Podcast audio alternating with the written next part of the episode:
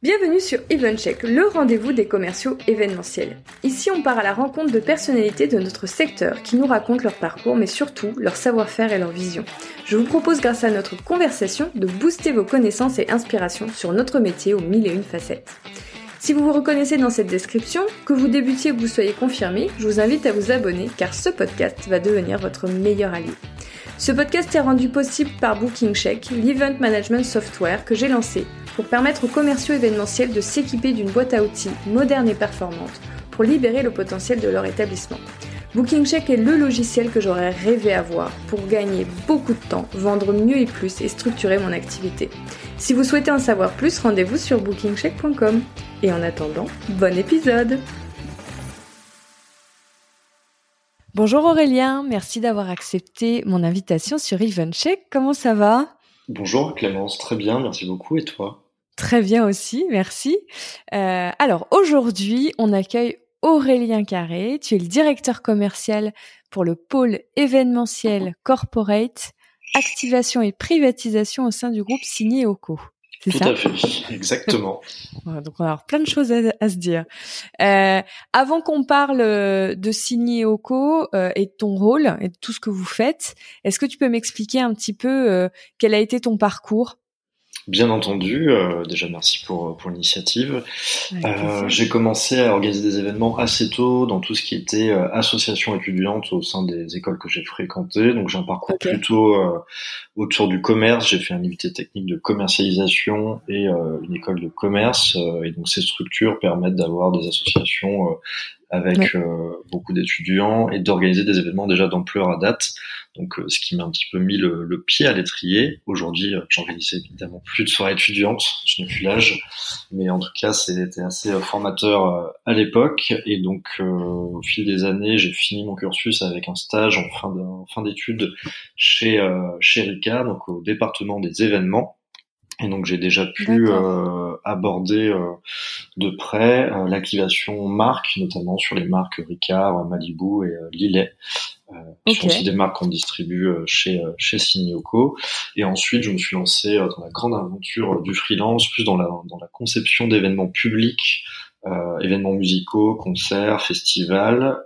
et au fur et à mesure, j'ai approché les lieux Signoco bah, de par ce savoir-faire et j'ai commencé le métier que je fais aujourd'hui en freelance, donc avec la machine du Moulin Rouge, le baravule qui venait de qui venait de sortir de terre.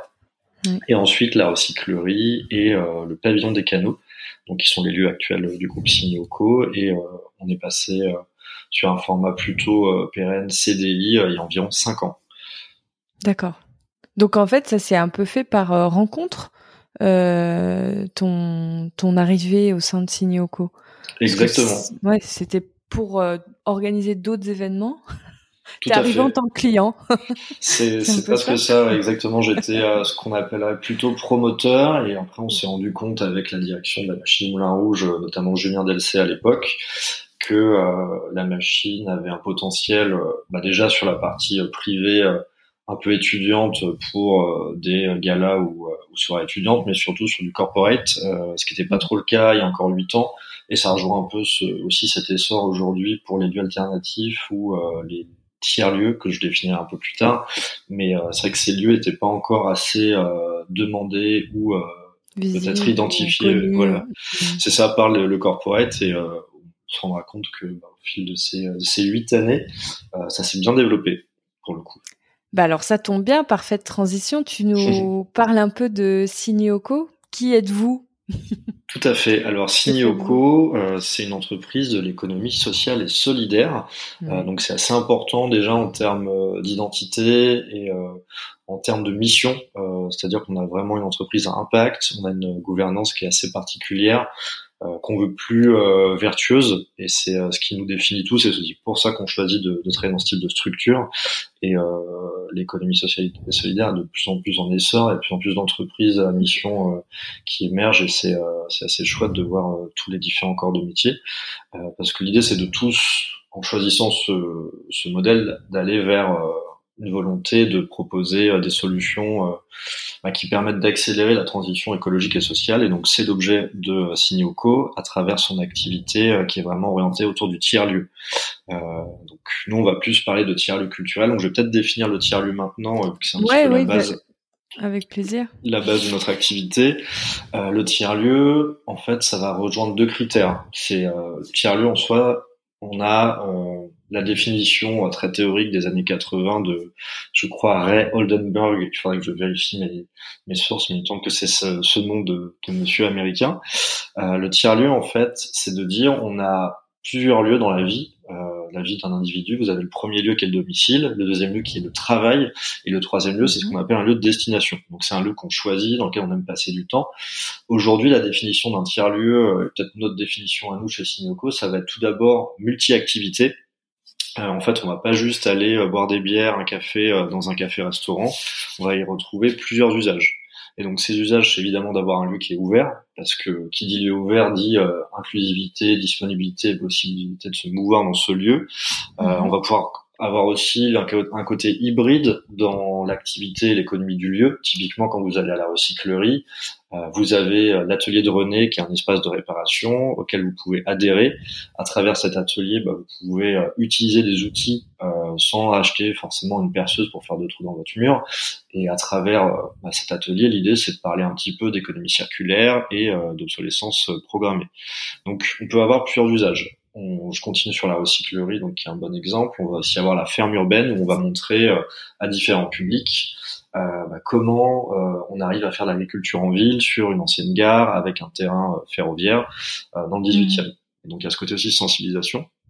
On peut aussi avoir d'autres usages, typiquement à la cité fertile, c'est un usage qui va être rattaché directement à notre métier, mais on a une brasserie, donc c'est-à-dire que la bière que, que tu bois au bar de la cité fertile, elle est brassée à 10 mètres derrière donc euh, avec nos associés du Panam Brewing Company. Donc ça, c'est vraiment le premier critère du tiers-lieu, euh, vraiment cet aspect pluriactivité. On peut faire plein de choses et donc venir pour plusieurs raisons différentes. On fait aussi tout ce qui va être distribution euh, parfois de paniers euh, pour des associations. On a aussi la ruche qui dit oui, où vous pouvez venir chercher mmh. votre panier quand vous, vous achetez sur Internet. Donc c'est aussi d'autres manières de voir dans le lieu. Vous n'êtes pas forcément pour un concert, vous n'êtes pas forcément pour pour une formation. Mais en gros, vous pouvez avoir juste venir chercher un panier et vous rendre compte que le levier, qu'il y a des choses à faire. Donc ça, c'est vraiment le critère du tiers-lieu. Et le deuxième, évidemment, ça va être par définition euh, cet aspect pluri-public. Donc selon évidemment euh, le, jour de la semaine et aussi les événements euh, et, les saisons, vous allez avoir des publics assez variés. Et l'idée en fait, pourquoi nous, on, se base sur le tiers-lieu comme média ou médium pour accélérer la transition écologique et sociale, c'est euh, vraiment parce que à travers ce pure activité, on va toucher un nombre de personnes très variées. Et euh, l'idée, c'est évidemment de pas être mono euh, et donc, à travers notre activité, on a vraiment réussi à élargir, avoir cet aspect très hétérogène. Mais euh, typiquement, l'enjeu à la Cité Fertile, on est au cœur de la Seine-Saint-Denis, donc on est vraiment juste après le 19e. Vous avez le Pantin, bah, très néo-parisien, au mètre carré est à 10 000 du mètre. Et en parallèle, il y a Aubervilliers, troisième ville la plus pauvre de France. Donc il y a vraiment cette mmh. volonté euh, de rendre des lieux euh, accessibles, inclusifs. Et j'en parlerai un peu dans le modèle ensuite.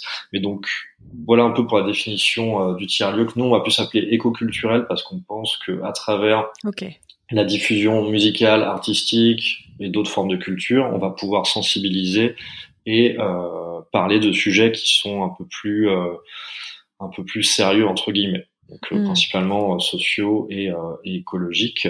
Donc nous notre métier de base c'est concevoir et exploiter des, des tiers lieux. Donc on a différents lieux, la machine du Moulin Rouge et le Barabule qui sont des lieux de diffusion musicale, donc des lieux plutôt culturels qui appartiennent pas, on va dire foncièrement au groupe Signoco, mais on est mandaté pour gérer l'exploitation par le Moulin mmh. Rouge euh, depuis euh, dix ans, euh, qui est qui est un lieu incroyable avec plusieurs espaces, pareil pluridisciplinaire, très hybride et, qu'on adore.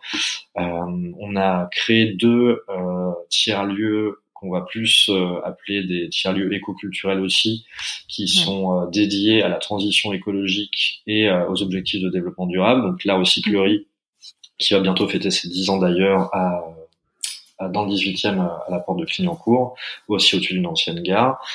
Euh, la cité fertile plus récemment qui est un tiers-lieu euh, d'urbanisme transitoire. Donc là c'est encore particulier aussi parce qu'on est sur euh, de l'éphémère. En fait on exploite un territoire pendant cinq ans en Seine-Saint-Denis avant un projet immobilier. Donc l'idée c'est vraiment de préfigurer un terrain, un territoire avant d'autres usages. Donc c'est assez intéressant et c'est aussi assez particulier parce qu'on a une date de début qui est 2018 et une date de fin qui sera d'ici euh, un peu plus d'un an, un an et demi, euh, et qui est un lieu qui permet aussi euh, énormément de choses avec un hectare pour inventer la ville et, et plein de plein d'usages, plein de possibilités et surtout des capacités, des jauges assez euh, conséquentes. On est sur du 450 euh, personnes en, séminaire et 1300 euh, personnes en soirée. Et enfin le pavillon des canaux, donc il y a une jolie maison d'éclusier sur le canal de l'Ourcq, maison un peu de curiosité, très colorée, un peu façon Alice au pays des merveilles, qui va parler d'écoféminisme et de on va dire d'égalité. Donc ça, c'est vraiment les lieux qu'on gère. Qui est, plus récent aussi, hein, Pavillon des Canaux. Par Alors Pavillon, ah, le plus récent, c'est la Cité Fertile, euh, le, le, plus récent, et Pavillon est arrivé en 2015, si j'ai euh, si j'ai bonne mémoire. Ok. Ah oui, je pensais que c'était plus récent que ça. et donc, moi. Pas de souci. Et donc euh, tous ces lieux, c'est vraiment concevoir, exploiter. Donc c'est nos lieux, mais on va aussi avoir une deuxième casquette qui est la formation et le conseil.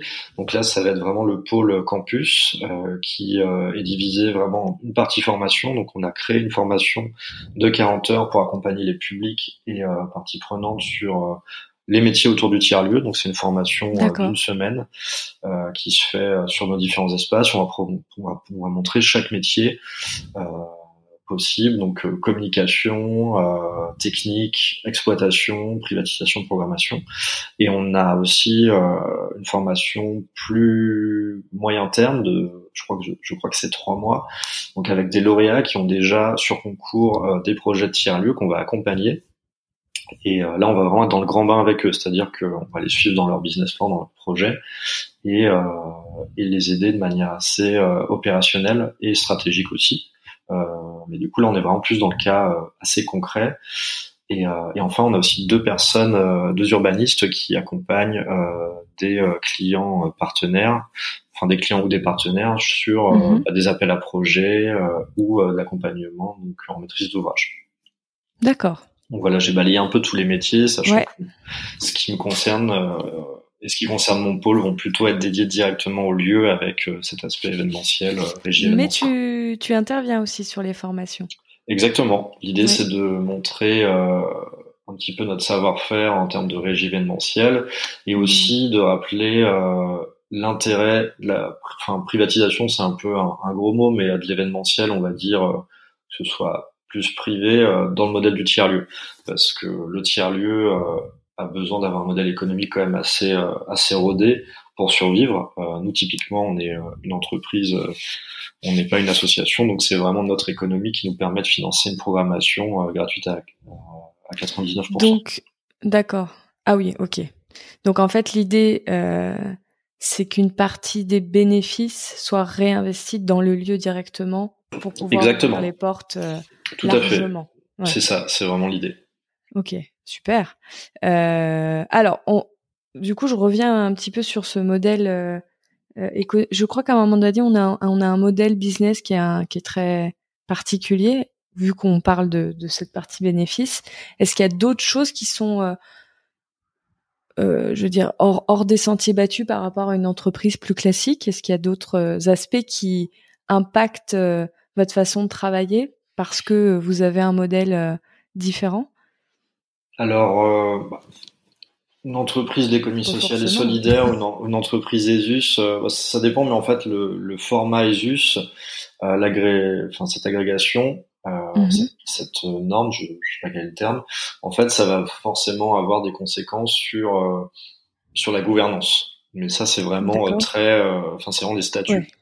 Okay. Donc là, c'est vraiment les rémunérations du personnel et après, effectivement, les le but de l'entreprise. Et donc, euh, quand on fait des levées de fonds ou autres, on va plutôt faire des levées de fonds avec euh, des fonds des euh, des fonds qui vont être des fonds à impact. D'accord. Parce que pour eux, c'est important de de miser sur des entreprises qui vont générer de l'impact et pas que de l'impact financier, mais vraiment de l'impact social, écologique. Donc la mmh. principale différence, je pense qu'elle est là-dedans. Et euh, nous, on a quand même aussi euh, bah, cette, ces croyances et euh, ces valeurs où euh, tous les événements qu'on accueille, c'est aussi bah, pour incarner nos thématiques et notre éditorial. Donc on peut avoir le salon du vrac à la Cité Fertile. Euh, on a eu accueilli euh, les 65 ans de Médecins sans frontières. On hmm. vraiment, on va parler de tous les sujets euh, d'actualité, de voir comment on peut un peu les questionner. Euh, on a une pléiade d'événements qui vont parler de transport, d'alimentation et de plein d'autres sujets finalement. Vous êtes un lieu qui fait sens pour des sujets euh, qui ont besoin de sens. c'est un peu l'idée, c'est de, en fait, on est là pour questionner la, la ville de demain et, euh, et de montrer nous des, des, initiatives. Alors évidemment, on n'a pas réponse à tout, mais l'idée c'est justement d'attirer euh, bah, des publics publics et des, et des privés pour euh, questionner, parce qu'on a besoin de, de, réfléchir à tous ces, ces, sujets ensemble, et on va pas tous les traiter de la même manière. Mais euh, sinon, euh, on a une, une, organisation qui est plutôt transversale, je dirais, assez souple, mais on reste une entreprise. oui, qui a besoin de, de tourner comme une entreprise classique. Exactement.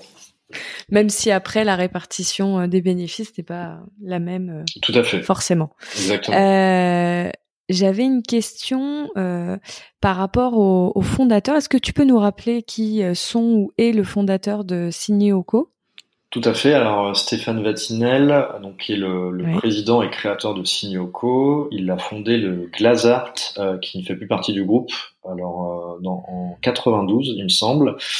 et donc aujourd'hui, donc pendant cette aventure Glazart, vous aviez Martin Lio, qui est l'ancien directeur de la recyclerie et aussi euh, qui a participé à la création et qui est aujourd'hui euh, le directeur de la halle aux poissons, parce qu'on a aussi, euh, je l'ai pas cité tout à l'heure, chez Mandmi, mais on a évidemment ouvert un lieu hors Paris l'été dernier qui s'appelle la halle aux poissons et qui parle d'écologie maritime, plein centre du Havre.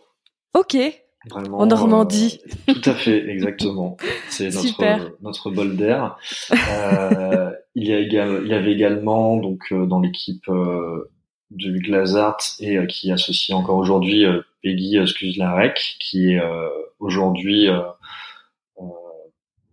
directrice artistique et membre active de DIF, qui est la solution booking du label Infine, qui gère notamment des artistes de talent comme Rhône, donc qui était vraiment directrice artistique de la machine, de la machine Moulin Rouge à l'époque. Et Julien Ce qui explique aussi votre votre culture très spectacle. Ouais, et, et, et ouais, c'est très oui, spectacle, oui. Parce que je pense aussi à concerts et shows, et mais oui, tout ça, ça, c'est sur des spectacles. Tout à fait. Et, euh, et j'oublie évidemment pas Julien Delcé, qui est notre directeur général aujourd'hui et qui était euh, le responsable de la machine Moulin Rouge euh, tout début et pendant plusieurs années. D'accord. Et, et, et, Marion, pardon, et Marion Bocahu, euh, qui est Marion Bocahu, qui est la directrice du contenu aujourd'hui chez nous, qui est arrivée à l'époque du comptoir général qu'on avait repris à l'époque aussi. Euh. Ah oui, oui, oui, ok. Donc euh, oui, il y avait eu un sacré, Tout à fait. travail. Et qui sont les associés, les associés aujourd'hui. D'accord. Et est-ce que tu sais comment est-ce qu'ils sont allés vers ce type de d'activité de tiers-lieu. Est-ce que tu, tu connais un petit peu le, la genèse? Des projets euh, autour de Signéoco Je vais peut-être le dire à ma façon, mais ce sera peut-être pas les mêmes mots que, que Stéphane, Julien, Peggy, Martin, Marion. J'espère qu'ils t'en voudront pas, je pense pas. non, je ne pense pas. Mais euh, je pense que, enfin moi, ma vision, c'est qu'il y avait un côté assez alternatif dans le choix et les propositions. Proposer un lieu culturel dans les années 90 à Porte de la Villette, euh, c'était quand même assez osé. Euh, et l'idée, c'est d'héberger plein de formats et de pas se donner de limites. Euh, maintenant, euh, je pense que cette transition vers le vers le format tiers lieu, ça s'est mhm. passé à partir du comptoir général, il me semble.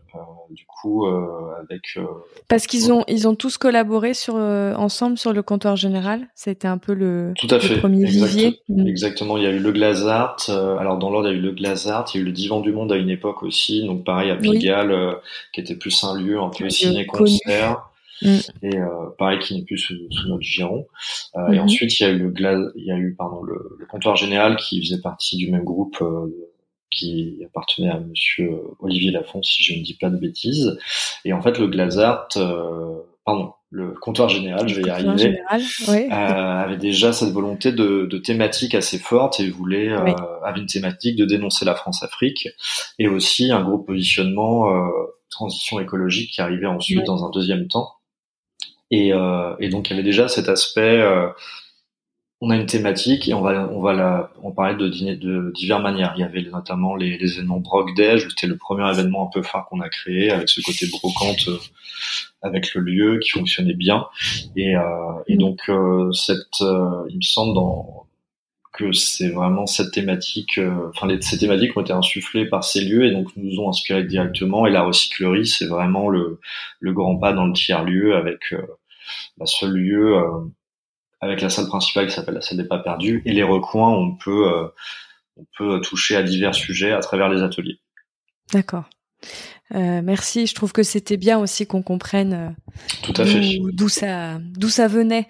Euh, Est-ce que tiers lieu, ça sous-entend pour toi dans ton dans le département que tu diriges tiers événementiel Est-ce que ça impacte votre façon de faire de l'événementiel par rapport à ce que tu as pu connaître euh, avant euh, tu disais que tu étais chez Pernod Ricard.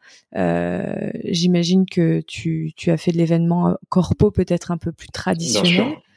Euh, en quoi, en quoi vous allez avoir euh, une patte euh, peut-être tiers événementielle au sien. Alors j'imagine que le lieu joue beaucoup, mais il y a peut-être aussi d'autres aspects sur les prestataires que vous choisissez, les, ateliers que vous proposez. enfin, toi, à toi de nous dire. Bien sûr, c'est une très bonne remarque en tous les cas, la vision qu'on a des événements de manière générale sur les lieux, de par la thématique, en fait, tout découle de la thématique, des engagements, du projet, et ensuite on va voir euh, quel type d'événement on a envie d'accueillir, quel type d'organisateur euh, on veut sur nos sujets et euh, comment on, accueille ces événements en nos lieux. L'idée, c'est que à peu près toutes les entreprises ou les associations bah, sont légitimes de participer à ces questionnements. nous, on va parler beaucoup d'éco-conception parce que évidemment mhm. le toutes les entreprises, les entreprises, enfin je dis beaucoup les entreprises parce que dans sur notre pôle c'est 95% de nos clients avec euh, ensuite les mhm. collectivités, euh, les associations, mais c'est comme principalement les entreprises du territoire. Euh, les professionnels, on va dire quoi. Exactement. Une, mais... structure légale. Tout à fait, c'est ça. On fait pas de particulier malheureusement, mhm. pas de pas de mariage pas d'anniversaire de 30 ans ou autre. Enfin, pas encore. Peut-être euh, un jour, mais pour l'instant, c'est plus dédié au public et Peut-être, peut-être sur certains bars, de façon un peu informelle, vous prenez parfois des groupes. Euh, c'est assez rare parce que c'est vraiment une autre industrie et, euh, on a déjà des, des formats d'événements qui fonctionnent bien sur les week-ends. Donc la volonté, c'est plus de, d'avoir des grandes programmations. Mais, euh, mais c'est intéressant ce terme tiers événementiel. Nous, on va plus parler d'éco-conception et c'est euh, la plus-value euh, proposée par notre régie événementiel, c'est que en venant sur des lieux euh, Signoco, bah déjà vous mhm. pouvez euh, être ou participer au questionnement sur des thématiques, la ville de demain, les objectifs de développement durable. Et euh, ce, qui est intéressant, c'est que selon le corps du métier, si je suis une entreprise du transport, une entreprise en agroalimentaire, en fait, on va pouvoir orienter évidemment le contenu euh, assez facilement. Euh, mais d'une part, on va avoir une promesse qui va être dans la réflexion, la conception des lieux, on a, alors on n'est pas forcément euh, label HQE sur sur chaque lieu parce que c'est quand même des lieux euh, qui ont une histoire derrière, des anciennes gares principalement, une maison d'éclusiers ou un ancien mm. club de cinéma.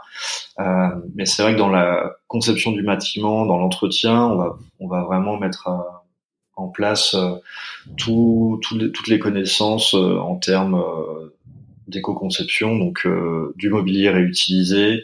Euh, typiquement, on a construit des bassins de récupération d'eau de pluie à l'esté fertile parce qu'on a beaucoup de végétaux qu'on arrose euh, et qui, qui, doivent être surveillés à l'année. On va avoir aussi évidemment des toilettes sèches sur la plupart des lieux. Euh, parce que quand euh, on a une jauge de 10 000 personnes par semaine, c'est évident que la consommation d'eau, il y a un impact. Mm. Euh, on va aussi valoriser nos déchets à travers bah, des prestataires comme Lemon Tree qui permettent justement de sensibiliser là-dessus, qui sont des acteurs locaux, qui sont juste derrière la, la cité fertile. Donc évidemment, en plus de l'aspect euh, du site, euh, d'avoir des partenaires qui sont sur le territoire et qu'on va valoriser, c'est très important parce que l'impact du tiers-lieu, il fait principalement et avant tout sur le territoire. Et c'est mm. ce qui fait que c'est un, un, un, outil incroyable. Et c'est pour ça là, on parle vraiment, je fais une petite parenthèse, mais de tiers-lieu en région parisienne, mais le tiers-lieu a d'autant plus d'intérêt dans des zones rurales où la densité est très faible et où l'enjeu c'est de refaire du lien. Bon, c'est juste une parenthèse. Et donc, on a vraiment deux pans dans notre offre euh, éco-conception. C'est le bâtiment, la promesse du lieu, euh, donc vraiment dans son architecture, son fonctionnement, et ensuite le contenu. Donc, évidemment, toute la partie boisson proposée, euh, on va être sur des boissons plutôt euh, locales, en tout cas pas de, de produits qui vont pas ce qu'on souhaite on va essayer de hmm. limiter le bah, produit industriel. Type euh, grande, grande distribution, euh, ce genre de choses. Exactement. On a une grosse politique euh, sur la gestion des déchets et le plastique. je fais un clin d'œil notamment à la machine du Moulin Rouge qui a été le premier lieu à interdire les pailles et, euh, et les bouteilles d'eau en plastique, ce qui est quand même une manne financière assez euh, conséquente pour les, les, boîtes de nuit. Et bon, on était le premier à le faire. Et euh, donc sur tous nos lieux, on va être sur de, évidemment des éco-cups ou en tout cas de la verrerie qui permet de pas avoir de jetable. Pareil sur les traiteurs euh, qu'on va qu'on valide à l'année, qui sont nos partenaires, qui sont des entreprises de l'économie sociale et solidaire principalement, qui ont une offre locavore et surtout qui ont peu de déchets, voire pas de déchets, avec la vaisselle proposée. Donc ça, c'est vraiment la base. Et c'est vrai que l'alimentation, comme on le sait, du moins la partie traiteur, c'est toujours un poste à risque dans la chaîne de valeur événementielle.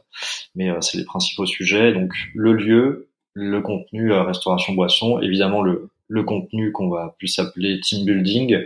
Euh, donc ce que vous proposez aux équipes pour des séminaires quand ils viennent dans nos lieux, ça va être du contenu qui va être soit en lien directement euh, avec euh, les missions d'entreprise, soit en lien avec le lieu. Mm-hmm. Les Mhm. Les clients qui nous identifient, nous sollicitent, euh, choisissent nos lieux dans 60-70% des cas euh, de par notre thématique. Pas juste parce qu'il y a un terrain de volet, un terrain de pétanque, même si c'est très agréable. c'est le plus. mais, euh, mais c'est principalement pour la, thématique que ça va incarner. Et donc, euh, à travers nos associations et nos résidents, on peut proposer du, du team building autour euh, des sujets euh, de la ville de demain. Typiquement, réaliser un terrarium en équipe. Hmm. on peut faire, on a, on, a, on, a, notamment Hermès qui vient souvent chez nous. On peut faire des ateliers cosmétiques durables ou fresques du tissu ou du textile.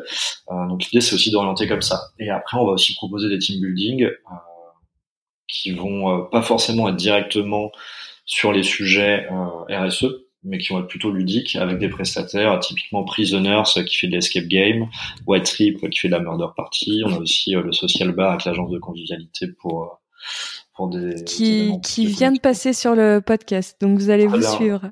Super. Eh ben un grand un grand bonjour à vous. On les aime beaucoup.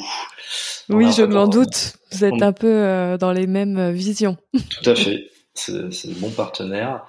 Et euh, donc l'idée c'est de oui, c'est ce que c'est ce que j'allais ce que j'allais te demander d'ailleurs. Donc en fait, euh, parce que vous vous hébergez euh, au sein de vos lieux parfois euh, des, des initiatives et ces initiatives peuvent être l'objet euh, de de team building ou d'activités ou d'ateliers euh, si si c'est possible, mais vous pouvez aussi accueillir euh, des, des, personnes de l'extérieur comme euh, euh, le social bar euh, avec les agents de convivialité. Eux ne sont à aucun moment hébergés dans vos tiers lieux.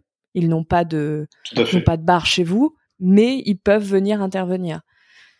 C'est l'idée, en fait, on, est, on, se comporte vraiment comme une régie événementielle, on va pouvoir suivre notre client sur l'intégralité des prestations, et c'est assez rare, euh, typiquement, que le client vienne avec euh, son prestataire restauration. À la limite, les animations, ça nous dérange moins.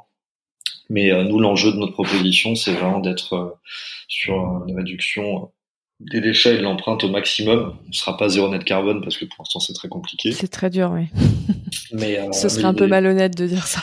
Tout à fait. Et en plus, on ne veut pas surtout stigmatiser des clients. Et, euh, ce qui est intéressant, c'est qu'on va aussi mesurer l'impact des événements. Donc euh, Chloé, qui est la responsable production du pôle, euh, qui travaille beaucoup sur ST Fertile et la machine Moulin Rouge, euh, a tout un process avec un questionnaire en amont pour comprendre bah, d'où viennent les, les collaborateurs, les participants, quels moyens de transport sont utilisés, quelles sont les thématiques traitées dans l'événement, sans rentrer dans la confidentialité du speech hmm. du client. Les thèmes les thèmes, le contenu, euh, enfin vraiment tout ce qui va impacter la chaîne euh, événementielle et euh, potentiellement l'éco-conception de l'événement.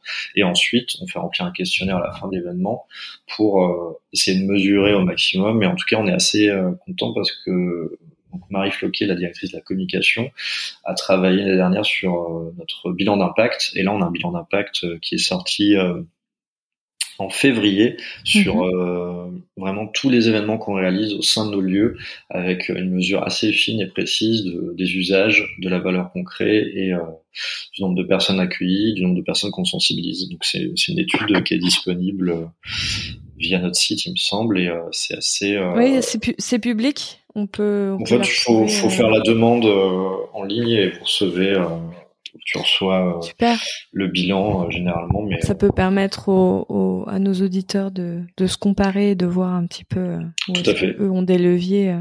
Et tous ces prestataires, comme tu dis, on, travaille comme une régie événementielle.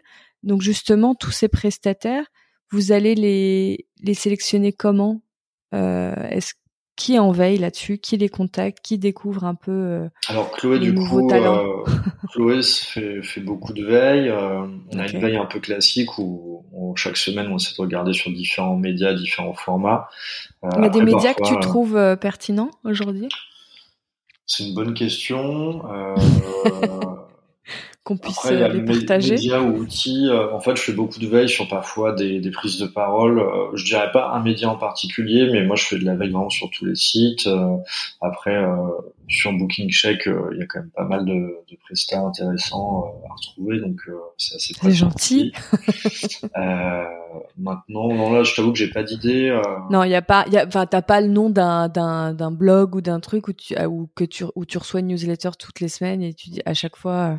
Enfin, à chaque fois. Souvent, tu découvres des choses, quoi. C'est pas quelque chose qui vient en tête tout de suite. Je sais qu'il y a aussi Committee euh, qui fait beaucoup de choses euh, là-dessus. Après, il y a mhm. vraiment sur les euh, prestataires, ouais, elle est, elle est assez active. Ouais, c'est assez mhm. chouette. maintenant, les sites liés à la filière, enfin en tout cas tout ce qui est l'événementiel. l'événement.org ou Meetin, c'est assez large en fait, c'est pas forcément axé que sur ces sujets-là. Oui, c'est très large, ouais. Après, il y a le mm. l'événementiel de grande ampleur, comme je dis. Tout à fait. Euh, il y a le Rive, il me semble, euh, qui est en Bretagne ou à Nantes, j'ai peut-être une bêtise. C'est R-E-E-V-E, c'est ça? C'est ça, tout à fait. Exactement. Mm. Je pense peut-être mal. Mais euh, en soi, c'est aussi. c'est aussi l'intérêt de nos métiers, c'est à travers les rencontres avec nos clients, avec d'autres partenaires, et le bouche à oreille fonctionne très bien. Il y a ce côté un peu intelligence collective. Euh, et maintenant aussi via la filière économie sociale et solidaire, on est quand même souvent amené euh, lors des rencontres euh, avec les rencontres de tiers lieux ou autres à se partager des informations. Mais c'est vrai que mmh. fait un, travail assez dingue là-dessus aussi. Et évidemment, les chargés de privatisation, notamment Anne Charlotte qui est, qui est depuis un moment chez nous, qui est la, la responsable privatisation de la machine du Moulin Rouge et de la recyclerie. puis il y a des lieux qui sont quand même plus aptes à recevoir des demandes comme la recyclerie ou la fertile, parfois on a des demandes de prestataires, on va se dire bah en fait ouais c'est trop bien ce qu'ils proposent, euh, allons-y. Et évidemment, c'est vrai que j'ai pas précisé, mais la programmation, qui sont un peu nos cousins sur les lieux, donc nous on fait des événements sur tous les lieux euh, du groupe, mais évidemment que la programmation le fait aussi parce que c'est eux qui font vivre le public et, euh, et le lieu euh, principalement sur la milieu fin de semaine voire week-end et en fait eux à travers bah, leurs speakers qu'ils qu'ils accueillent sur des conférences ou du contenu euh, programmé au grand public, des ateliers, mais en fait, on peut proposer à ces assos ou à ces intervenants mm. euh, de proposer leurs prestations euh, sur nos lieux pour du privé. Oui, il y, a du, y a des passerelles. C'est ça. Mm. alors, du coup, tu parlais un petit peu, on a entendu quelques prénoms. Vous êtes structuré comment dans ton dans ton pôle, Aurélien? Alors, euh, donc moi, je, moi, je suis le responsable de l'équipe. J'ai quand même des missions plus de, de business development avec euh, des grands comptes. Euh, de, faire connaître la marque. Euh, ça. aux, entreprises. C'est ça, de stratégie commerciale, sachant que nous, on a quand même déjà bien travaillé nos lieux, donc on a beaucoup de demandes entrantes assez naturellement. Mhm. évidemment, j'ai des majoritairement en direct vos demandes entrantes ou il y a de la demande via apporteurs Principalement en direct. Après, ça dépend de la taille de l'événement et des budgets. c'est vrai qu'à Fertile, on a quand même beaucoup d'appels d'offres via les agences, notamment pour des raisons de taille et de, de budget, je pense. Mais c'est principalement principalement en direct, euh, sachant que nous on a vraiment on fait tout le travail de pouvoir accueillir l'événement euh, le jour J. Euh, on va faire le conseil sur la production, on a des prestataires techniques, on a des, on peut avoir des scénographes si besoin. Donc, vous êtes vraiment du clé en main, quoi. C'est ça. Après, on fera vous êtes presque, vous êtes presque une mini agence sur vos lieux, quoi. Tout à fait. Exactement. mais mais c'est un petit peu l'idée. Euh, pardon, tu peux me rappeler la question j'ai... Non, je, je, disais comment est-ce que vous êtes structuré au sein de ton équipe Donc euh, moi vraiment je... On dérive, on dérive Aurélie. Tout à fait. je me reconcentre. Euh, donc euh, je chapeaute vraiment l'équipe et euh, je dois développer la cité fertile principalement. Je suis accompagné par une alternante qui s'appelle Alicia qui, qui fait très bon travail et ensuite on va avoir deux chargés de privatisation euh, une chargée de privatisation senior qui est Anne-Charlotte qui gère la recyclerie, la machine du Moulin Rouge, une chargée de privatisation euh, junior qui s'appelle Marie qui était en alternance euh, chez nous et qui, qui est passée en CDI en février, qui gère le pavillon des canaux et le barabule, qui sont des lieux assez proches en termes de taille. De, taille et un peu d'esprit, même si les thématiques sont pas exactement les mêmes. Donc c'est des services ou des produits, même si j'aime pas trop le terme, qui sont assez proches. Euh, Anne-Charlotte est épaulée par une alternante euh, qui fait un peu comme elle de la, du commercial et de la production. Donc ces deux personnes, Marie et Anne-Charlotte, font du commercial et de la production. Euh, et on a Chloé qui du coup est la responsable production du pôle, donc qui a un côté transversal, mais qui va principalement se concentrer sur la cité fertile et la machine du Moulin Rouge, et qui va aussi euh, créer des process de production ou euh, avoir typiquement un tableau de, presta de prestataires pour l'ensemble du pôle. Donc c'est un petit peu l'idée. Donc une fois, imaginons que Anne Charlotte confirme un événement elle va ensuite euh, collaborer avec Chloé si c'est un événement un peu complexe euh, en termes de production. Alors euh, ça, ça, peut arriver maintenant. Euh, Anne-Charlotte et Marie sont principalement autonomes et produisent les événements qu'elles signent. En fait, Chloé elle a surtout un rôle de production. sur... C'est ça. Moi en fait, c'est les événements que je signe. Par contre, c'est vraiment Chloé qui va les produire directement et accompagner le client une fois que le devis est signé. D'accord. Donc Chloé, ça va plus être un relais avec toi. C'est ça, tout à fait. Et, euh, et donc euh, Chloé est accompagnée par une alternante aussi euh, en production. Hmm. Euh, et là, on réfléchit potentiellement à embaucher un régisseur privatisation l'année prochaine. Ok. Euh, pour vraiment être plus plus en lien direct et euh, avoir quelqu'un intégré dans l'équipe euh, qui soit vraiment euh, qui reflète un peu les prestations qu'on propose. Mais bon c'est encore en réflexion. Et on avait une personne aussi en c'est ça. Et on a aussi une personne en free au, à la poisson pour commencer à impulser sur lequel vous avez aussi de la demande entrante tout à fait. On commence à avoir des, des événements qui se confirment et ça ça arrive de partout D'accord. Donc il va falloir se structurer. C'est ça, on est déjà bien et on est, on a des process bien établis avec des outils euh, comme Slack, comme Google Workspace. On a, on a aussi un CRM euh, parce qu'on a beaucoup de demandes entrantes et on a une base de données euh, très qualifiée, très riche. Donc quand on fait des newsletters, on a souvent des, des retours et des taux de réponse assez conséquents. Vous utilisez quoi sur le CRM et l'emailing? Alors on utilise on utilise Digifactory pour le CRM. En emailing, euh, on utilise la solution de Digifactory parfois, mais on est, euh, on est abonné à l'ADN Data pour tout ce qui est euh, achat de bases de données. et on commence à faire des offres un peu sur mesure. Maintenant, on a vraiment une vision aussi dans notre communication. On n'est pas, on n'a pas une communication agressive, sachant qu'on a déjà beaucoup de demandes à traiter et à transformer. Oui, c'est plus pour faire pour faire connaître. Vivre, vivre la base de données que vous avez. Tout à fait. C'est ça. Euh, D'accord. Donc, et donc après, sur l'emailing pur, tu disais parfois un peu de Digifactory. Est-ce qu'il y a d'autres outils que oh. vous aimez bien? Parce que ça, c'est souvent des questions, euh, moi, qui me remontent aux oreilles.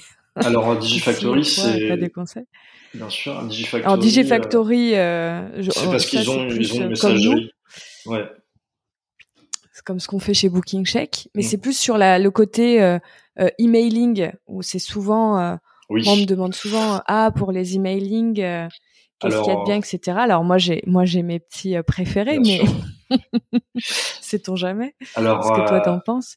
Bien sûr. Alors avec euh, l'ADN, du coup, on a découvert Mailjet parce qu'ils ont un partenariat avec Mailjet qui propose euh, une solution intégrée. C'est vrai que l'interface elle est assez chouette. moi, je suis pas forcément un communicant euh, sur la partie vraiment outils techniques et il faut que ce soit simple. J'aime pas passer trop de temps à, à programmer une newsletter, etc. Et c'est vrai que tu trouves ça simple? Oui, c'est assez simple et surtout ça valide la base euh, parce que si la date la, la, base est pas validée ou que les adresses sont pas checkées, euh, tu tombes dans les spams et euh, en fait c'est un peu un coup d'épée dans l'eau. Donc c'est vrai que le Mailjet, moi je la trouve, je la trouve assez intéressant pour ça. Ok, Bon bah top, voilà, comme ça ceux qui veulent aller voir pour leurs emailing Tout à fait. pourront aller faire un petit tour euh, et voir s'ils trouvent ça simple aussi. Moi je suis comme toi, j'aime pas non plus passer trois heures sur euh, une mise en page euh, de newsletter. je trouve que si ça peut si ça peut être simple à ce niveau-là et qu'on se concentre sur le fond, c'est quand même.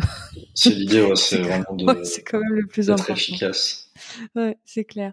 Euh...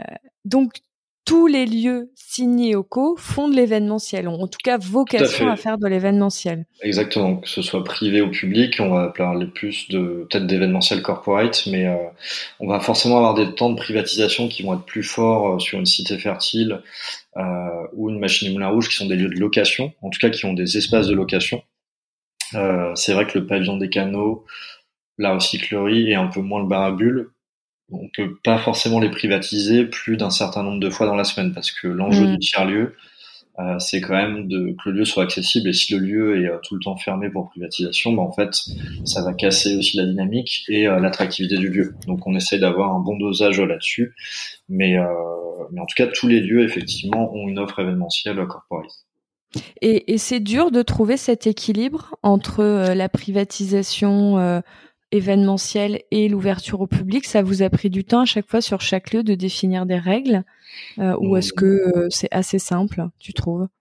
En fait, il y a toujours un enjeu de, euh, de projet versus enjeu financier. Maintenant, en soi, nous, on a vraiment des règles assez claires depuis des années et on peut se poser la question si c'est une activation où là euh, va avoir un enjeu avec le public et que le public va être aussi exposé à une marque. Là pour le coup, il faut quand même qu'on soit assez raccord sur euh, l'univers de marque et les enjeux parce que il peut y avoir une dissonance entre le public qui vient le week-end pour prendre un café. Euh, bah, il comprendra peut-être pas pourquoi il y a tel client d'entreprise qui est venu faire un événement chez nous. Donc euh, il y a aussi un enjeu d'image, de bien comprendre certains clients et peut-être certains clients où le public pourrait ne pas comprendre leur intervention ou leur arrivée sur le lieu. Mais euh, en tout cas, sur les rythmes de privatisation, on est assez rodé et euh, c'est aussi une, une, réflexion, une collaboration euh, avec nos autres collègues de la programmation. On travaille main dans la mmh. main et la, la, clé, c'est de communiquer et c'est évidemment l'agenda des lieux qui permet de, de, de rapidement voir ce qui est possible ou non, ou de s'appeler s'il y a un conflit. Et euh, si tu aurais un conseil à donner sur ce point-là, je veux dire, si tu devais, euh, parce que je sais que ça c'est souvent une une question euh, qu'ont beaucoup de lieux de vie euh, qui accueillent du public et qui accueillent de la privatisation. Quand ils démarrent sur cette activité événementielle, quand l'activité événementielle prend, ça peut vite représenter beaucoup de demandes de privatisation par semaine, ce qui euh, peut créer euh, des conflits par rapport à l'activité euh, de clients du, tous les jours, les particuliers. Euh, Est-ce que toi, tu as un conseil en disant ne pas dépasser, euh, je sais pas moi Nous, dans l'idée, euh, après, ça dépend aussi du territoire, euh, de la thématique du lieu et des espaces, parce qu'en fait, il y a aussi ce côté où tu peux te dire que tu privatises juste un des espaces de temps en temps. Non, je parle vraiment de privatisation, totale. Ouais, ouais. Parce que généralement, quand il y a des espaces il n'y a pas trop de problèmes. Bien sûr. Nous, on conseille, euh, on va conseiller vraiment euh, deux, pas plus de deux événements, euh, pas plus de deux fermetures dans la semaine. entre, le, entre le lundi et le vendredi. Hmm. En tout cas, en soirée, typiquement, le bar à bulles, c'est un lieu où c'est un peu particulier parce qu'on n'est pas ouvert aujourd'hui en semaine, enfin en journée, pardon, en journée la semaine. Euh, donc on peut faire de, du Donc la journée, vous pouvez faire ce que vous voulez. C'est ça, tout à fait. Euh, mais bon, après c'est pareil, on veut pas. Euh, là, le bar à bulle à 18h30, euh, bah, on est full en fait les mardis, les mercredis euh, à partir de mai, euh, même avant. Donc c'est sûr que s'il y a 150 personnes qui viennent à chaque fois, qui trouvent la porte fermée, ça fonctionne pas. Mais ouais, effectivement, deux, deux jours maximum par semaine et dans l'idéal espacé d'un jour, c'est bien. Et, et on arrive à voir sur vos sites, etc., que vous êtes euh, que vous êtes fermé, etc. Ça, c'est quelque chose que vous communiquez en amont à, vos clients c'est compliqué? C'est un gros travail et parfois il y a quand même du monde qui vient à la porte parce qu'on a tous l'habitude de pas vu le site. son lieu de son lieu. Mais oui, oui, même sur Google, euh, on met à jour les horaires. Euh, il y a des panneaux sur le site et ça peut toujours engendrer bah, de la déception. Maintenant, c'est tellement. Mais vous communiquez quand même parce qu'il y, y, en a d'autres qui tout à fait. Faites, faites-le, euh, mes chers auditeurs. Il faut, c'est important. Ça évite, euh, ça évite des petits ascenseurs émotionnels parce que quand on a vérifié, qu'on a vu que c'était ouvert et qu'on arrive sur place et que c'est fermé, ça c'est vraiment très frustrant. c'est très important. c'est vrai que c'est chronophage parce qu'il y a plusieurs euh, canaux euh, que ce soit Google, que ce soit le site internet, que ce soit une newsletter, que ce soit in situ, mais euh, c'est tellement nécessaire. Et après, bah, si des personnes n'ont pas regardé, effectivement, c'est pas de leur faute non plus, mais euh, au moins, faut quand même mettre en place. Mais on est, je trouve qu'on est moins déçu si on n'a pas vérifié et que c'est fermé, qu'on se dit ah oui, bah, ça arrive, que si on a mm. fait le bon élève et qu'on n'est pas récompensé. Tout à fait. Et, euh, et c'est d'autant plus frustrant où la, les périodes les plus les plus fortes en termes d'événementiel, euh, ça va être euh, l'été, euh, enfin l'été, ça va être le mois de juin, la première quinzaine de juillet et septembre, octobre, et ensuite décembre. Donc c'est quand même des périodes. Alors peut-être moins décembre, mais là l'arrivée des beaux jours et des terrasses, c'est d'autant plus frustrant où si vous voulez prendre un verre avec quelqu'un et que bah, votre terrasse préfère aller fermer, euh, enfin en trouver d'autres qui sont déjà peut-être bondés. Ouais. Donc euh, c'est vrai qu'il y a une organisation en tant que euh, public là-dessus. C'est sûr. une autre question, c'est par rapport à votre offre. Donc, tu disais que vous avez un peu un système de régie. Euh, on sait aussi que sur certains euh, lieux, vous avez une, une partie restauration qui est assez forte. Euh, donc, vous avez peut-être aussi en interne vos propres forces de restauration. comment comment ça se passe au niveau de l'offre? Où vous faites un socle au niveau du siège? Et qui ensuite peut découler sur tous les lieux, où chaque lieu a vraiment sa, sa, sa ses spécificités de catalogue En fait, euh, il y a plusieurs fonctionnements différents. On a le même fonctionnement sur... Euh, en fait, on va diviser en trois. Okay. Partie, il y a vraiment la salle, le personnel, la technique, qui est un bloc. On va avoir la boisson, la restauration, et ensuite le contenu. Sur la salle, on a vraiment des... Euh, des des modules qui sont euh, rodés avec le coût euh, par personnel et le coût des salles euh, qui ont été définis et qui sont transversales. Maintenant, évidemment, chaque lieu a son coût par rapport bah, aux amortissements, aux charges, etc. Mais en tout cas, c'est le, la même réflexion avec trois staffs inclus et ensuite on facture tout le personnel supplémentaire et après le matériel mis à dispo qui est inclus dans le prix et ensuite on facture le matériel qui serait supplémentaire et ça donc c'est un prestataire donc on connaît les prix on peut l'ajouter des devis à tiroir. Sur la partie boisson, donc euh, on a à peu près, on a beaucoup de prestataires similaires quand même sur l'ensemble de nos lieux. C'est l'intérêt d'avoir mhm. euh, euh, quand même un groupe et de pouvoir centraliser nos achats. Il y aura plus de poids aussi là-dessus. Donc on a des mhm. formules boissons qui sont assez similaires sur l'ensemble des lieux, avec une offre bah, journée, séminaire, thé, viennoiserie, etc. Et une offre plus boisson, bière, etc. le soir. Donc ça, c'est des matrices assez rodées où on pourrait limite euh, les appliquer sur, euh, sur chaque salle. Donc c'est assez facile, on connaît nos coûts de revient, etc. Sur la restauration, on a certains espaces qui sont des restaurants, donc qui ont des cuisines intégrées. Donc là, c'est leur propre coût et leur propre euh, carte qui peuvent varier. maintenant, mhm. maintenant, dans une réflexion, là, on a on va recruter un chef exécutif qui va piloter les restaurants Signioco. Donc aujourd'hui, les restaurants Signioco, enfin qui va piloter des chefs. qui, oui exécuter. Qui va être le chef des chefs. Exactement, c'est ça.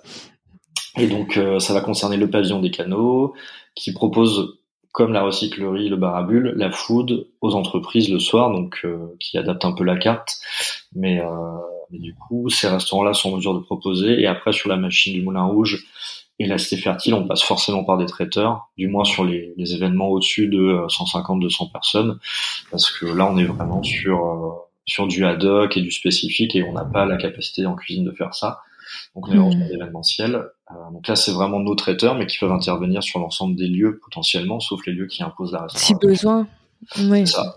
Et ensuite, euh, le troisième bloc, les prestataires, donc plutôt euh, de contenu. Après, ça peut aussi être des photobox, euh, des DJ ou autres. Mmh. mais euh, le, le, team building, on a des team building qui sont propres à tous les lieux. On peut faire un scénario prisoners, mais qui va plutôt euh, qui va pas être le même selon le lieu, parce que l'idée c'est de se baser sur l'histoire du lieu, sur euh, les, des espaces qui vont varier. Typiquement, on a un escape game prisoners euh, sur la machine du Moulin Rouge où il faut trouver une rockstar qui a disparu, donc tu vas dans les backstage, tu fouilles, et à la, au pavillon des canons, on va plutôt avoir le mariage du plantier, où là c'est un côté un peu plus cluedo.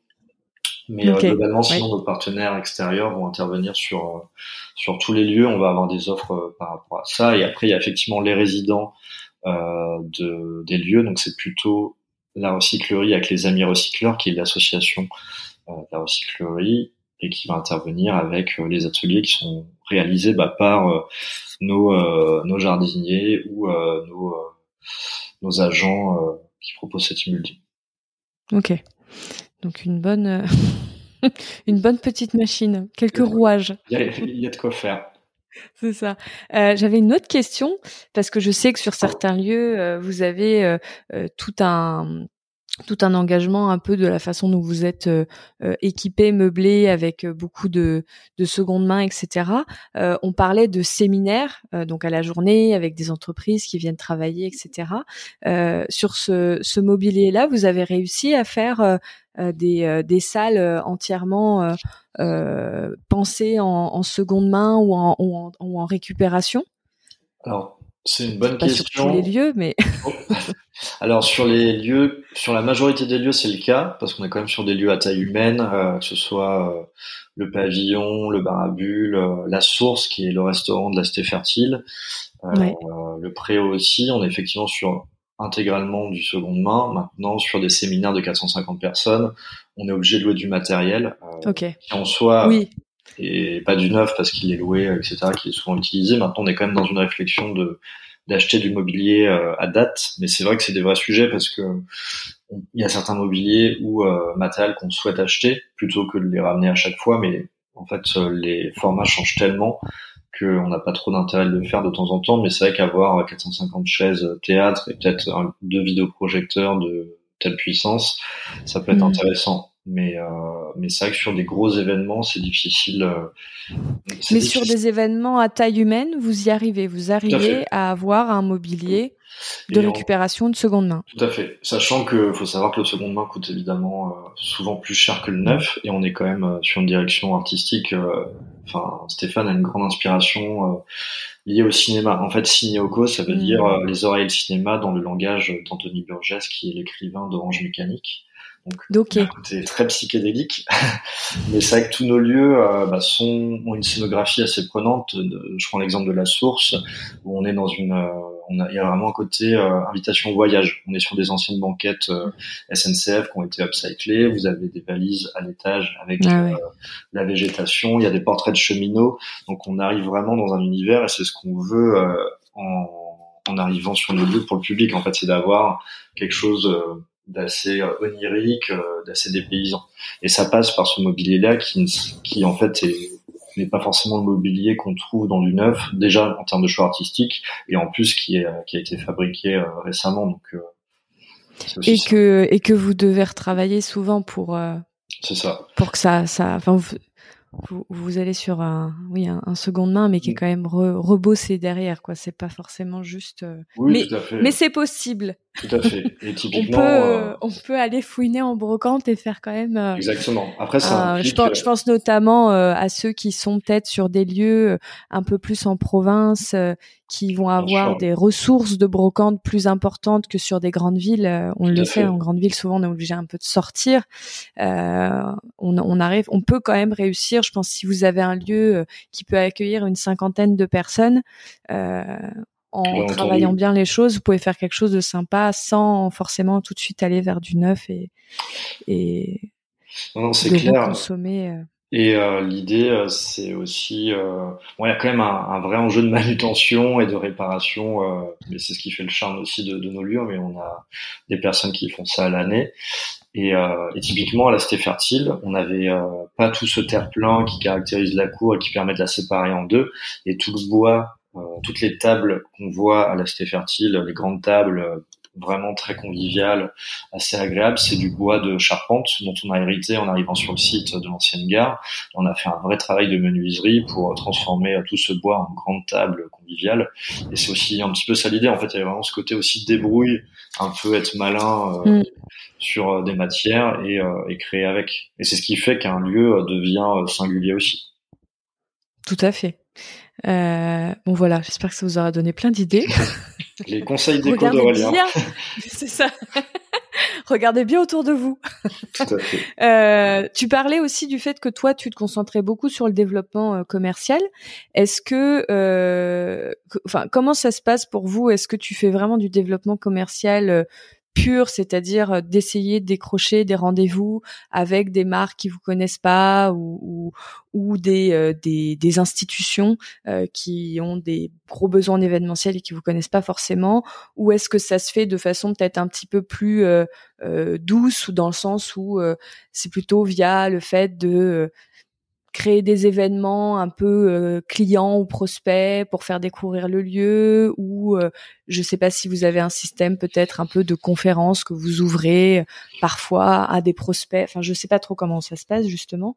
Mais comment comment est-ce qu'on vend des lieux comme comme Signéoco alors là c'est ouais, il y a plusieurs questions. Alors nous chaque lieu en fait a une thématique et un positionnement. Donc en fonction de l'entreprise, du décideur, des collaborateurs. L'idée, c'est déjà de bien comprendre euh, pourquoi ils veulent venir chez nous. En fait, c'est quoi l'intérêt? Est-ce que c'est une volonté, un désirata du décideur qui veut un petit peu changer euh, d'univers? Est-ce que euh, le métier de ces personnes, euh, les collaborateurs, collaboratrices, bah, est en lien direct avec ce qu'on fait? Typiquement, est-ce que c'est des urbanistes? Est-ce que c'est des comptables? Donc, évidemment, chaque chaque recherche, chaque demande passe par une découverte des besoins donc euh, c'est là où la partie commerciale intervient le plus, sachant que donc ça c'est vraiment la, la, qualification de la demande en c'est un point clé pour vous euh, de vos process. Et parfois on va même se dire, en fait on vous propose ce lieu, mais je pense qu'en termes d'univers et de positionnement, c'est peut-être plus intéressant pour vous d'aller là-bas parce que ça coche plus de cases, etc. Ça c'est tout euh, l'intérêt d'avoir un siège commercial, c'est que vous pouvez être Exactement. transversal. Et on se les envoie aussi, bah, par, en fait aussi, enfin l'idée c'est aussi d'assurer parfois des backups parce que là typiquement on est complet sur l'ensemble du mois, on a plus de sur le mois de juin, on a plus de disponibilité. J'allais euh, dire sur le mois de mai. ce qui serait une bonne chose vu, la date. Mais euh, pardon, plutôt, sur juin et juillet. L'idée c'est de quand même trouver des solutions et on fait des petits hmm. partenariats aussi avec d'autres tiers lieux, notamment euh, la station, Jardin 21, etc. Quand ah trop sympa. Donc vous vous rayonnez aussi entre tiers lieux. Il n'y a pas une concurrence un peu féroce entre vous.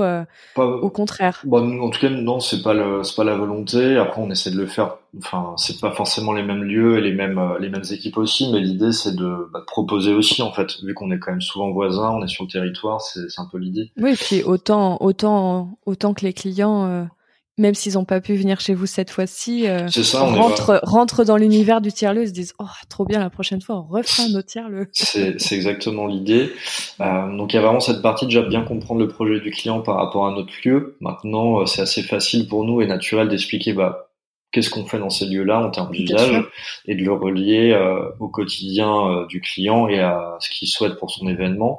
Après, sur la partie vraiment plus développement commercial, euh, déjà on se base sur les clients qu'on a et on leur propose des solutions une fois qu'ils ont fait des événements chez nous. donc, tu vas travailler sur la fidélisation? Exactement, donc avec euh, vraiment des propositions d'autres établissements. Euh, et ensuite, pour tout ce qui va être plus prospection aux nouveaux clients, ça passe par l'achat de, de bases de données qui est assez récent avec l'ADN, sachant qu'on a une approche douce, c'est plutôt des newsletters. Maintenant, moi, je fais beaucoup de veille sur LinkedIn aussi. Via mon réseau, je commence à connaître euh, des euh, décideurs et je leur présente un peu ce qu'on fait. Euh, maintenant, on n'a pas une approche euh, prospection. non, tu vas pas décrocher ton téléphone et voilà appeler des gens que tu connais pas. Pas de call, call de call, comme on dit. c'est ça. Sales. Je le prononce très mal, c'est horrible, c'est c'est pas très grave. c'est pas grave. C'est pas facile à dire. Euh, mais... Je sais même pas si on connaît tous ce terme, euh, tous, tous, tous, parce que c'est c'est très, ouais, très, euh, très, très business. Euh. mais en gros, pour ceux qui connaissent pas le terme, ça veut simplement dire que c'est un appel froid dans le sens où vous appelez quelqu'un que vous ne connaissez absolument pas et vous essayez de le convaincre de vous rencontrer, de venir voir votre lieu ou de lui vendre quelque chose. Exactement. Donc ça, non. tout à fait. Après, nous, on croit vraiment, sinon on a une approche très expérience utilisateur qu'on appelle en anglais attendee experience où euh, l'idée c'est de en fait faut qu'on ait une utilité. Et ça rejoint tout le sens du métier qu'on fait. C'est on, va contacter des clients des organisateurs parce que ça fait sens. c'est ça. Et déjà parce que on va viser les personnes qui vont être dans la transition énergétique la transition écologique ou euh, le social parce qu'en fait, bah, c'est naturel qu'on se parle pour nous en termes d'enjeux, etc. Donc c'est potentiellement les premières, euh, les premiers clients qu'on va qu'on va contacter. Après, ça peut aussi être des marques euh, qu'on trouve plus vertueuses que d'autres et avec qui on aimerait beaucoup faire de choses. Typiquement, euh, je prends l'exemple de Patagonia, qui est une marque qu'on aime beaucoup et avec qui on aurait intérêt à travailler sur l'ancrage local, sur en fait la revalorisation, la revalorisation de déchets sur nos lieux ou des ateliers. c'est c'est un peu une marque euh, qui plaît et qui est cohérente en termes d'engagement avec, avec Oui, puis qui a, qui a été très précurseur sur beaucoup de sujets, euh, surtout sur euh, le retail. Tout à fait. ils, ont, ils sont très innovateurs. Et, et, après, on est référencé sur des sites de venue finding type Cactus, mhm. Office Rider, Funbooker, donc mhm. pour avoir quand même bah, en fait des demandes qui ne sont pas forcément dans notre réseau. Hmm. qui viennent de. Et, et, et, et, justement, tu, tu es content de ça? Tu trouves que vraiment ça vous apporte un trafic que vous n'aviez pas naturellement via ces apporteurs? Alors euh, Cactus, on, honnêtement, on est assez content. On a récemment, on s'est rencontré avec euh, Jules euh, mhm. de Cactus et on a refait un point sur les offres, un peu le positionnement. Mais je pense que on est les, un peu le seul groupe de lieux, ou du moins on est le plus représentatif euh, dans leur base de données. On a vraiment une offre assez différenciante des autres, donc je pense qu'on se démarque pas mal. Et euh, là, on a à peu près, je dirais, deux à trois privatisations par mois avec Cactus sur l'ensemble des lieux, donc euh, ce qui est plutôt bien. Tu, tu dirais que tu es sur un juste pour euh, alors je te demande ça, euh, c'est pas du tout pour porter préjudice à qui que ce soit, mmh mais parce que je sais que quand on s'inscrit sur un apporteur, il y a des lieux qui peuvent être un petit peu décontenancés par leur taux de confirmation, ce qui est normal. Un, un apporteur peut pas contrôler euh, la direction dans laquelle va le client quand il arrive sur son site. Donc il y a des demandes qui partent un peu à droite à gauche. Il y en a qui sont très qualifiés, d'autres un peu moins. Et on n'a pas forcément un taux de confirmation de 80% avec un apporteur d'affaires. C'est compliqué. Est-ce que toi, tu as une idée grosso modo euh, sur euh, sur ces trois privatisations que vous faites tous les mois avec eux Ça représente combien de demandes derrière? Juste pour que les autres soient pas déçus. Honnêtement, c'est normal. Je, je, pas trop. je saurais pas dire, mais déjà nous. Euh, au moins, au moins trois fois plus. Vous avez au moins géré 10 pour avoir trois, pour avoir trois événements. Ah oui, facile, ouais, je pense. Mais voilà, donc pour les autres, ne, non, ne il faut... pas par terre, ne vous inquiétez pas. Regardez bien, les briefs des clients pour voir si ça colle ou pas, parce que vous pouvez aussi dire à l'apporteur. Ça, ça, ça, ça, c'est sûr que ça confirmera pas chez nous. Moi, non, non, bien sûr. Ils l'entendent, euh, voilà. Mais, non, mais c'est là où effectivement, euh, et je trouve que Cactus le fait bien aujourd'hui, mais c'est aussi le travail de bien enseigner les fiches, bien enseigner euh, ce que le lieu peut accueillir ou non, bien enseigner les de faire c'est ce que tu disais de faire ce point avec eux pour voir euh, si tout est bien clair pour le ensuite l'organisateur qui arrive sur le site. Tout à fait. Hmm. C'est l'idée, mais euh, nous on est très content de, de, Cactus et euh, évidemment ça va pas représenter 10% de notre activité, mais ça fait des compléments non négligeables. Et une fois de plus, notre but c'est de toucher des personnes qu'on n'aurait pas touchées directement, mmh. donc à travers et. Mmh. Et là-dessus, tu es satisfait? Tout à fait. Top. on les on les connaît bien aussi les cactus. Très bien. Euh, qu'est-ce que je voulais te demander Oui, donc on parlait de. Donc on a fait un peu le tour de euh, ce qu'on du point euh, développement commercial. Oui, après ça passe par du LinkedIn, par des newsletters. Ouais, c'est ce que tu disais. En parlant de newsletter, du coup, c'est vous avez un au, sein de Signoco, j'imagine qu'il y a un service communication, marketing, contenu c'est eux qui s'occupent de ça ou c'est vous qui faites vos newsletters On le fait nous-mêmes en interne. Ok. Et pour toi, euh, c'est quoi un petit peu les, les, piliers de votre base de votre pardon votre base Ça va être quoi les piliers de contenu un peu du newsletter que tu trouves sympa euh, sur un lieu? Est-ce que vous parlez que de vos espaces? Est-ce que vous parlez euh, mmh.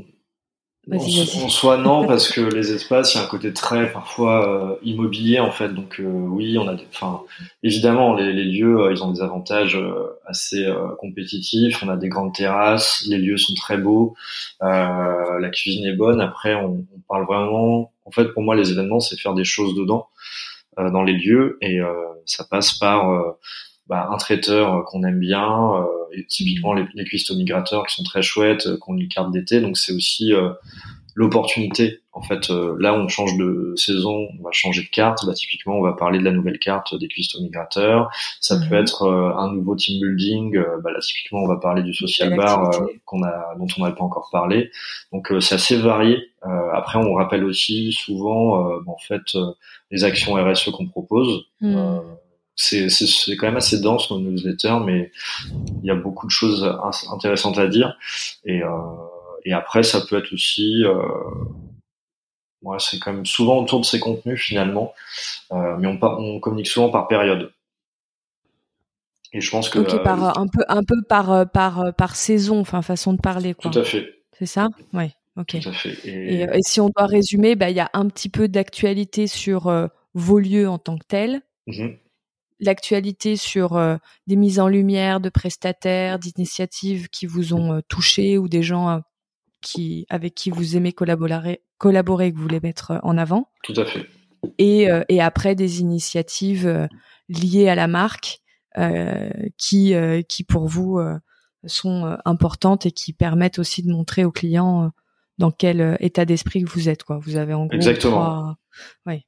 Ce qui est alors ce que je vais juste souligner euh, Aurélien à ceux qui nous écoutent, mhm. euh, ce qui est très important dans ce qu'Aurélien vient de nous dire, c'est que euh, il ne parle pas que d'eux.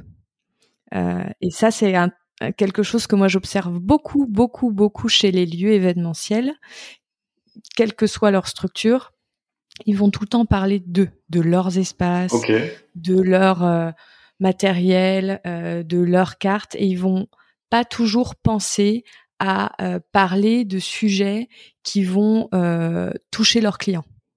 Euh, donc par exemple, donner, mettre en avant des prestataires parce que ça va permettre aux clients d'imaginer un contenu d'événement. Ben là, en fait, on parle plus aux clients et à ses besoins. Euh, Tout à fait. Ou quand euh, quand vous parlez de vos initiatives en tant que tiers lieu, bah, en tant qu'entreprise, c'est aussi inspirant de voir ce que fait une autre entreprise très engagée, euh, etc., etc. Donc en fait, vous n'êtes pas que en train de dire bon bah nous nous nous nous nous nos lieux nos lieux nos lieux nos chaises nos écrans notre carte des boissons et basta. Oh, je suis tout à fait d'accord, c'est le principe du newsletter, et même quand on lit des newsletters dans d'autres domaines, euh, typiquement un festival euh, qui va euh, release sa programmation haute, en fait, le but c'est de voir qu'est-ce qui, qu'est-ce qui change, qu'est-ce qui va pouvoir donner mm. des idées, et on fait tous de la veille, on regarde tout ça, mais c'est vrai que pour une entreprise, c'est d'autant plus intéressant quand on, quand on, c'est ça. On organise euh, deux événements par mois. Euh. Euh, c'est un, bon, exemple que tu nous as donné parce qu'il y a plein de thématiques et donc le client peut vraiment s'alimenter de oui, il a besoin d'entendre parler de vous, mais parlez-lui aussi d'autres choses qui vont l'intéresser. Tout à fait.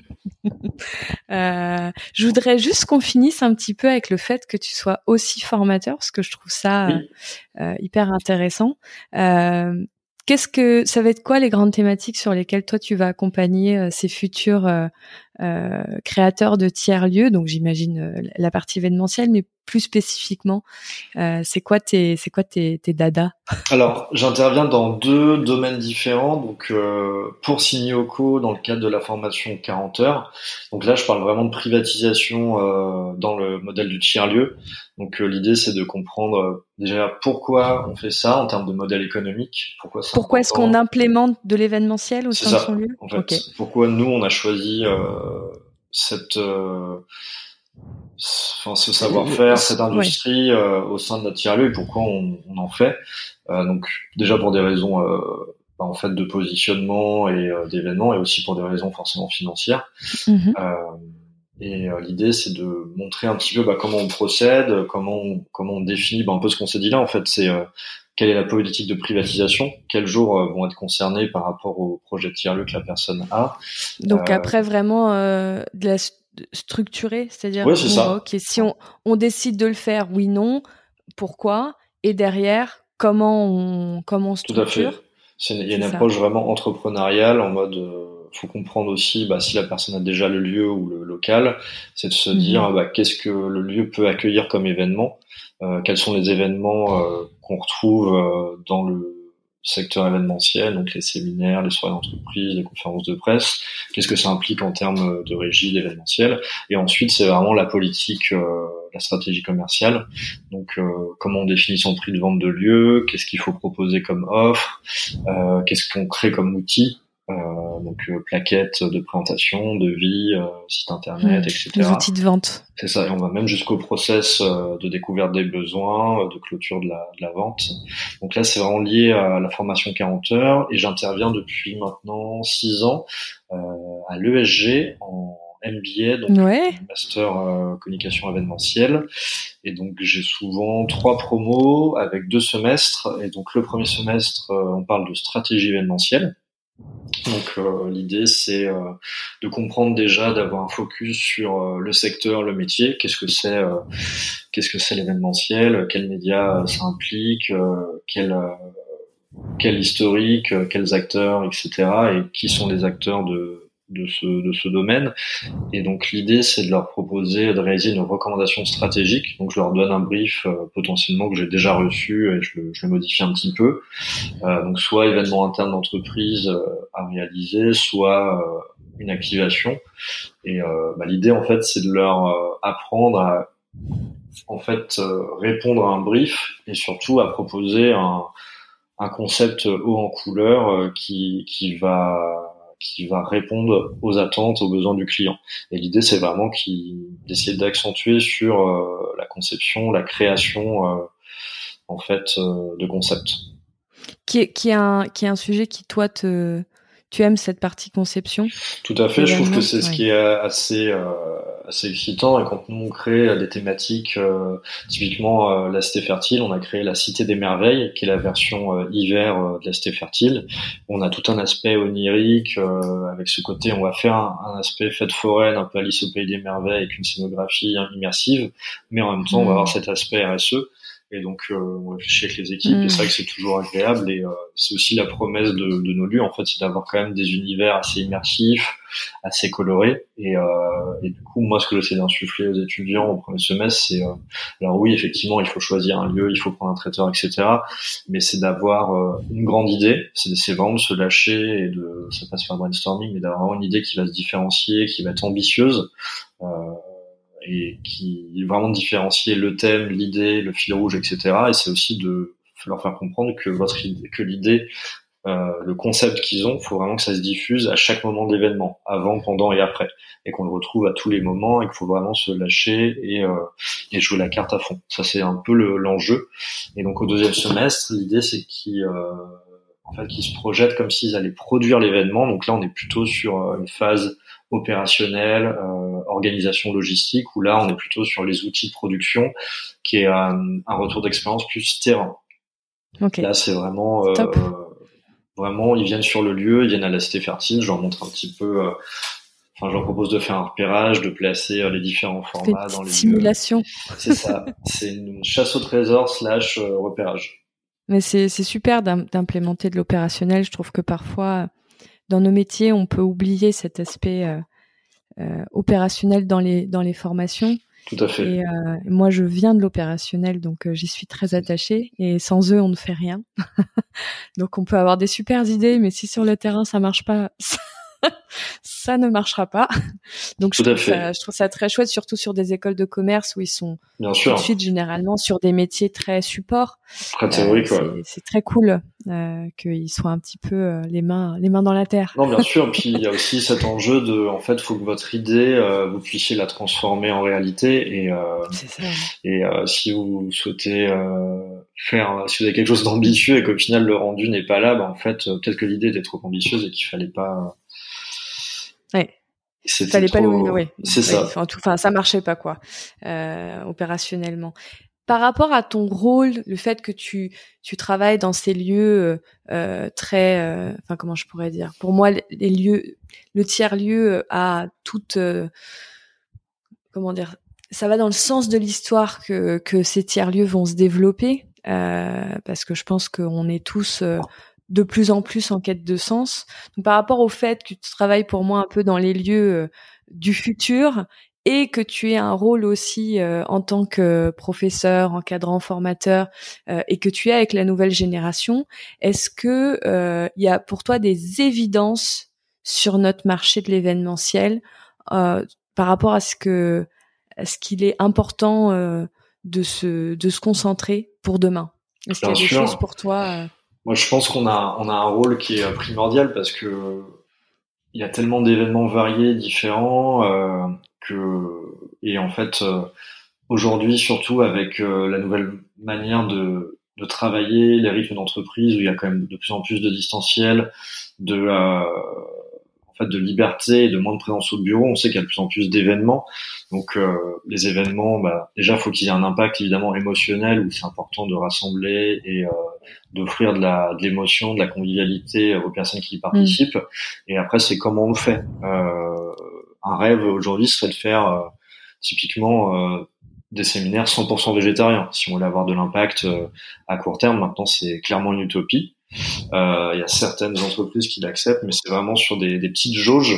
Mais euh, je pense qu'on a évidemment un rôle à jouer. Euh, on n'a pas, faut pas que ce soit un rôle qui soit restrictif et punitif. C'est vraiment en discutant, en expérimentant qu'on va y arriver. Mais c'est évident que les acteurs de la chaîne événementielle, de par leur métier, en fait, on génère des événements et on crée des choses qui n'existent pas ou qui, euh, enfin, en fait, qui sortent de terre. Donc, euh, il y a forcément euh, des dépenses énergétiques, l'utilisation de matières premières, des déplacements. De pas, enfin, c'est vraiment intrinsèque à notre métier, donc c'est sûr qu'il y a des choses à mhm. faire. et ça, c'est la partie vraiment, on va dire contenant, mais le contenu, il faut aussi qu'il soit intéressant et qu'il puisse permettre de challenger tout ça. Super. Donc, euh, on retient bien euh, les deux mots-clés, le contenant et le contenu. On essaye.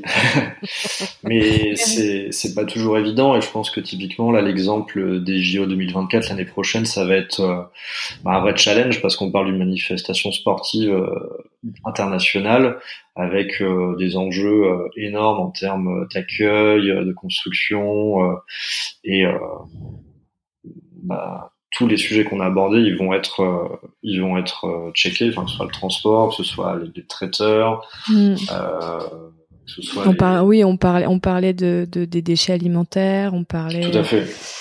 De bah, même de l'impact du enfin de la consommation d'énergie de, de sites hein, tout à fait les gros gros sites ça consomme un peu hein. bien sûr donc oui oui oui en effet il y a il y a, l'idéal et puis il y a, y a la réalité et puis il faut, faut essayer de tracer une ligne entre les deux. Tout à fait. Après, euh, moi, ce que je trouve vraiment beau dans la JO et euh, ce qui est intéressant, c'est vraiment d'utiliser le sport, bah, en fait, euh, comme moteur pour pour ces, ces différentes transitions.